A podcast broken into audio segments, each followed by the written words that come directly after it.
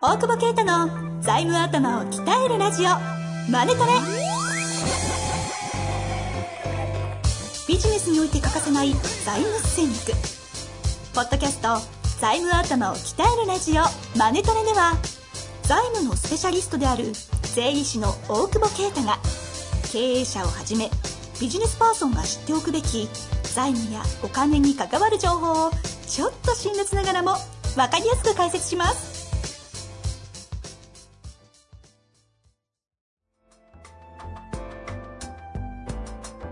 こんにちは、遠藤和樹です。大久保啓太の財務頭を鍛えるラジオ、マネトレ。大久保さん本日もよろしくお願いいたします。お願いします。さあ、今日も早速行きたいと思います。はい。元気ですか？いやーなんか、かったですね。だるいって。ちょっとビールビール飲んで本当ですか？ちょっとね。冗談ってことにしてください。はいはい収録前ですよ。ああ、そうです。本当に飲んだんですか？はい。まだ昼ですからね。本当に飲んでそうだな。そうではないと信じてやりたいと思いますが。はい。さあ、えっ、と、今日の質問です。ご紹介します。えーちょっとですね、業種業界がわからないんですけども、えー来てます。事業承継で、えー父から株を譲り受けたいのですが、当時から比べると株価の評価額が10倍以上になっていて、えー相続が大変な状況です。えーこのような場合の基本的な考え方を教えていただけないでしょうかということです。うん。大変ですね。え、でもよくある まあよくありますよね。いくつなんですかね？わかんないですね。でも、お父さんね、引退そう、だから、うん多分60、70いってて、うん。息子さん30代後半から40とか、まあよくあるケースですか？はいはいはえでもこういうのって、基本的に個別、そまあまあれぞれの会社によって違いますよね。いはい。でも本当遅いんですよね、要はね。渡すのはね。から出口から逆算してないからですよね。あよく言う出口の話ですね。そうそうそうそう。だから結構そういう会社多いですよね。だって、はなんだ、経営者で80過ぎてて5年後に、事業承継考えるの5年後だみたいに言ってる人が、なんなんだか30%ぐらいいるとか、そんなデ。ータで。いくつまでやんだみたいなね。やんだっつって、80歳の人聞いたら怒るかもしれないけど。さすがにポッドキャストも聞いてないんじゃないわかんない、バカにしちゃダメですよ。媒体上。バカにしちゃダメです。そうか。だから、はや、まあ、今上がってる問題についてはどう、どう対策するかっていうのはあるけど、はい。基本的にもう後継者決まったらね、急いだ方がいいですよね。あの、そもそも論で言うと、まず、そもそれもそもそもの時間かけて、じゃじゃないとその直前でやるからなんか株が高いからって、変な不動産買って、まあいいんですけど、不動産買う、ね、買って評価額下がるから株価下がるみたいなので。会社既存させて、うんうん。既存させた、いや、要は株価下げるって、ね、いうことは会社を悪くするっていうことだから、財務状況を悪くして。悪くするっていうことなんで、それで、ね、ボロボロにしてから息子に渡すみたいなね、本末転倒な話もまあ結構ありますもんね。けど、まあ、場合によってはそういうことをあえてやる。まあ、あえてやらざるを得ないこともあるので、別に全部が悪いとは言わないですけど、はいただ昔からやってればね、0歳の時から譲渡してて、してればね、あ、早くっていうのってそういう次元なんですか？そういう次元もありですよね。もう後継者って決めてんならね。まあわかんないですけど。ただ、から私もうんうんうんでも売るにしたって、あ、ごめんなさい。えっと、その承継、事業承継できなかったその子が、まあ後継者としてね、やらないって言った時には多分もう M&A しかないわけじゃないですか。うんうんうんまあ上場じゃなければ。うんその時には上、その売却益株主だから入ってきますから、子供に。うんうんうん。だからそれで、ある意味で事業承継ね。だって、MA だって、MA で売って金得たって、相続税かかるわけですから、うんうん。そういう意味では早めに資産を移しとくっていうのは、特にその株価がね、上がり続けるというか、ちゃんと利益出されてる会社だったら、その毎年100万円現金贈与するよりはね、100万円分株贈与してた方が、うん。まあ連年贈与の問題あるんだろうけど、早めのた、早め早めですよね。早め早めでやる場合には、うん基本的には、今日その基本的な考え方というところにあーはいあるので、あえてそこにちょっと、はいはい基本的な話をすると、考え方。はい。早めにやる。で、はい100万というか、そこを単位に、毎年100万ずつこう、いや、まあ、つつリスクもあるのであんまりあれだけど、あただまあ、早いうちから贈与しておくっていう、それで株が上がったのは全部、その、全部というか、あの、持たせてる株の分は、もう後継者に移せてるわけですから、だから遅く対策する理由はないですよね。で、まあ、黄金株みたいなの出して、黄金株。あのえっと、まあ、一株でも、まあ、全部の決定権があるみたいな株を、うん。うんまあ、お父さんの持ち続けながら、実際の株自体は移し、移し、移すっていう、ね、ことが、まあ、基本的なんじゃないかなっていう。うん。ちょっとビールの影響で舌が回んないけど。それビールのせいじゃないと思いますよ。いや、ビールのせいにしましたね。そうそうそう。だから、いつかこう、やっぱ自分が引退するときにはい。株を渡すって思ってるかもしれないけど、うんうん。株は別なんじゃねっていう所有と経営が違うわけだから、あ分離して考えればいいわけだから、そうするとね、早めに財産の承継はしておいて、まあ経営をいつ渡すかとかはまた別で考えてもいいんじゃないかなっていうのあが、基本的には僕は思いますけどね。財産とその経営というのを切り分けて。そうそう。そのための株式会社だから、何も確かね、所有と経営分離するためなんで、そうすると所有としては早めな、早め早めに渡していかないといけないだろうなっていうことですよね。これちょっと、あの、無知すぎてですね、どの観点から質問していいかわかんないんですが、はいイメージとして、例えば、80歳ぐらいになって、うんもういきなりバタバタっと渡さなきゃいけない。はいはいはいはい。でも基本的にはだから、えっ、と、相続でドンで渡すんですよね。うんうんっていうのと、例えばそのな、長いスパン、どのぐらいなんですか？例えばこう20年、30年かけてやる、ここの違いって数字的に見ると、例えばの例で言うと、どどういう、こう、インパクトがあるんですか？まあ本当それこそ個別でしょうけど、はい。インパクトのさ、まあだ、だから、むまあ無策でそのまま亡くなられちゃうとね、何の対策もなしに全部課税されて相続税で最大50%取られるわけですから。うんうん。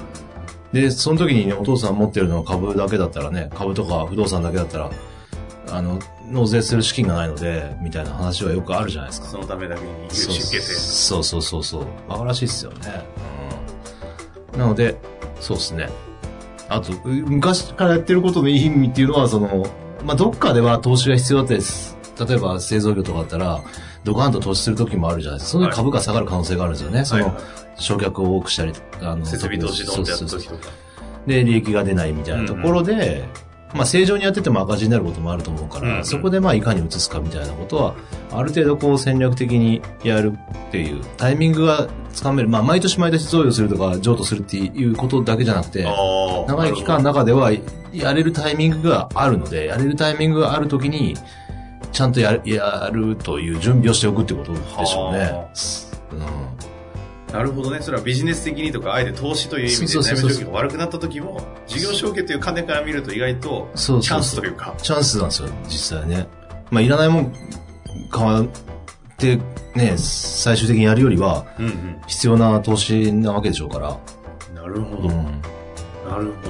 え、ちなみにその、長いスパンかけて、基本的にじゃあさっき言った、うん財務状況が悪くなった時にちょっと多めにボンとすぐに切り替えるっていうことじゃない、うんこう、長いスパンかけてこう、なんですか、20年とかこう、ゆっくりやっていく場合の考え方としてはうん、要はどういうことなんですか？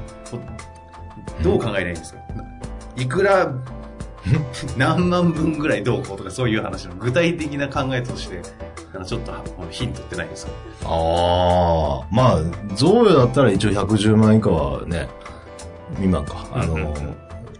課税されないから、まあそこを目安にはするんでしょうけど、まあでもちゃんとその、早めに役員とかにして給与を取ってもらってね、うんその資金で譲渡してもらうみたいなのでもいいと思いますしね。あいくらがどうとかあんまないですけど、うん。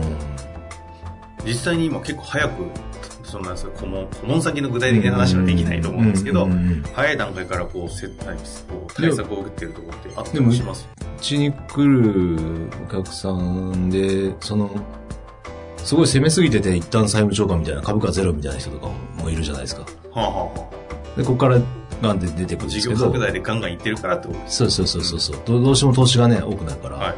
でも渡しちゃえって話です。で、渡しちゃったりしますよ。息子娘にね、株主になって。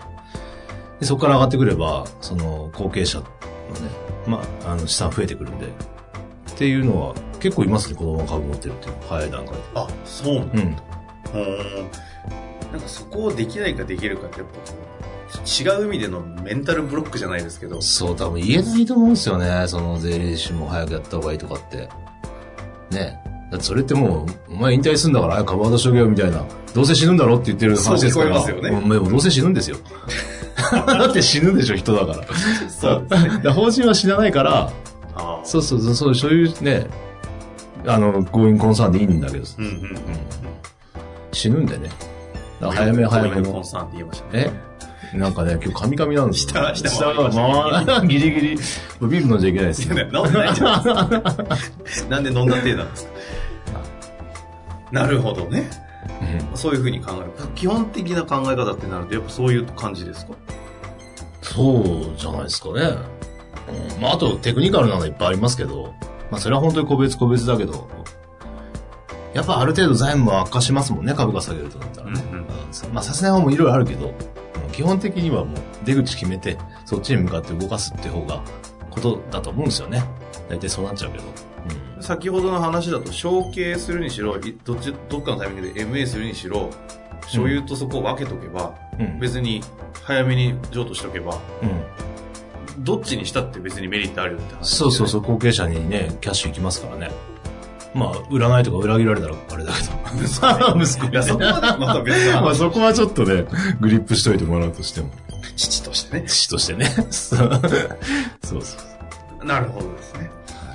あとなんかありますか？例えばあの、うテクニテクニックとしてっていうと切りないでしょうから、あとはいはい言えない範囲もいろいろあると思うんですけど、うん。言えますよ。あ言いますか？いやいや、言わないですけど。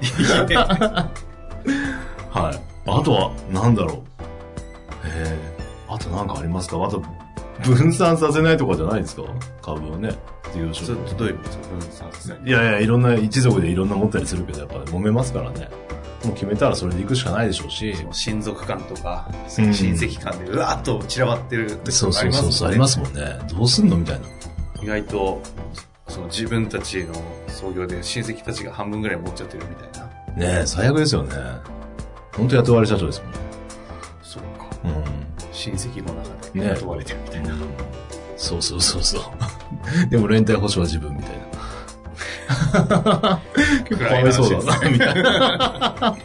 なるほど。え、でも分散させない方がいいっていうのは基本的な考え方なんですか僕はそう思いますけどね。うんまあいろんな考えもあると思うけど。うん。まあよくなんかメーカーとかだと、はいはいはい。なんですか？その取引先とちょっとバランス取らなきゃいけないそういうのがあるとしまあそれはあるとしてもね。うん。だって非上場株なんていらないですよ、数パーセント、本当は。ゴミですよ。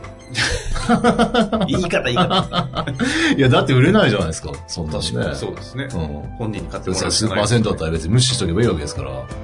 すげえその権利、株主の権利こうして嫌がらせしまくって高く買わせるとかね。うんそういうことやるんだったらいいですけど、うんあんま売れないでしょ。ってなると、そんな持っててもしょうがないんじゃないですか。あるはじ中小でやってるうちはある程度、オーナーがちゃんと自う分でしてん、も、の方がいいですよね。